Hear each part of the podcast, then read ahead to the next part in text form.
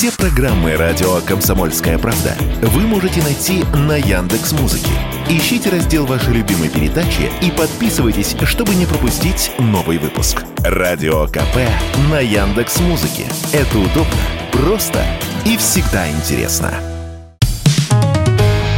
Экономика на радио КП. Здравствуйте, дорогие слушатели радио «Комсомольская правда». В эфире наш ежедневный обзор самых важных и интересных экономических новостей.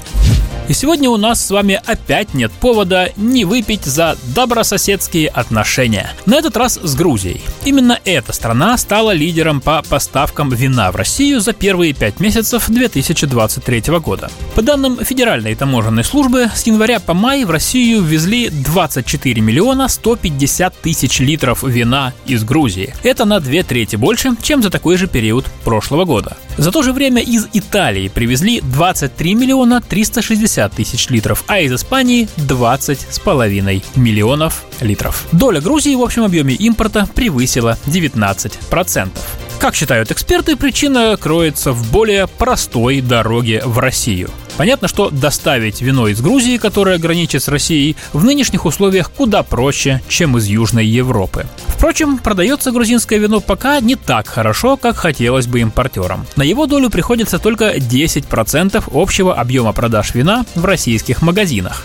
Как рассказал нам директор Центра исследований федерального и региональных рынков алкоголя Вадим Дробис, в рознице грузинское вино занимает лишь четвертое место. На первом месте, само собой, российское. Дальше идут итальянское и испанское. Получается, спрос отстает от предложения, и не только по грузинскому вину. Если сравнивать с прошлым годом, то за первые пять месяцев года нынешнего вырос импорт красного и белого из всех винных европейских стран – Испании, Италии, Франции и Португалии. Вадим Дробис считает, что из-за этого цены могут снизиться. Кстати, на винных полках российских магазинов сейчас сложилось равенство. Примерно 50% приходится на отечественную продукцию и столько же на импортную. Еще сегодня давайте поговорим о побочных заработках россиян. Тем более, что у меня для вас есть интересные цифры по этой теме. Чтоб ты жил на одну зарплату. Такое пожелание в советские времена было сродни проклятию. Как многие уже успели забыть, жизнь была не сахар. Зарплаты небольшие, и среди законных способов хоть немного улучшить качество своей жизни была подработка. Студенты разгружали ночами товарные вагоны, мужчины устраивались грузчиками в гастрономы, женщины вязали или шили на заказ.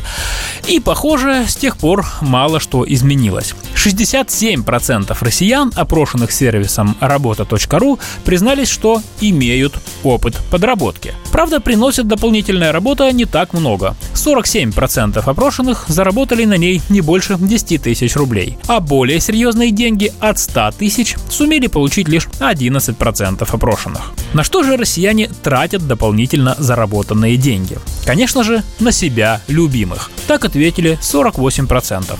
Второй по популярности ответ на закрытие кредита. Так поступают 17%. 13% россиян тратят эти деньги на крупные покупки вроде техники или телефонов, 12% на подарки и 11% пускают их на ремонт. Прокомментировать эти данные мы попросили профессора финансового университета при правительстве России Александра Сафонова. И, по его словам, если опираться на данные Росстата, то количество так называемых совместителей в стране с 2006 года не превышало 3 миллиона человек. При том, что работающих россиян чуть больше 70 миллионов.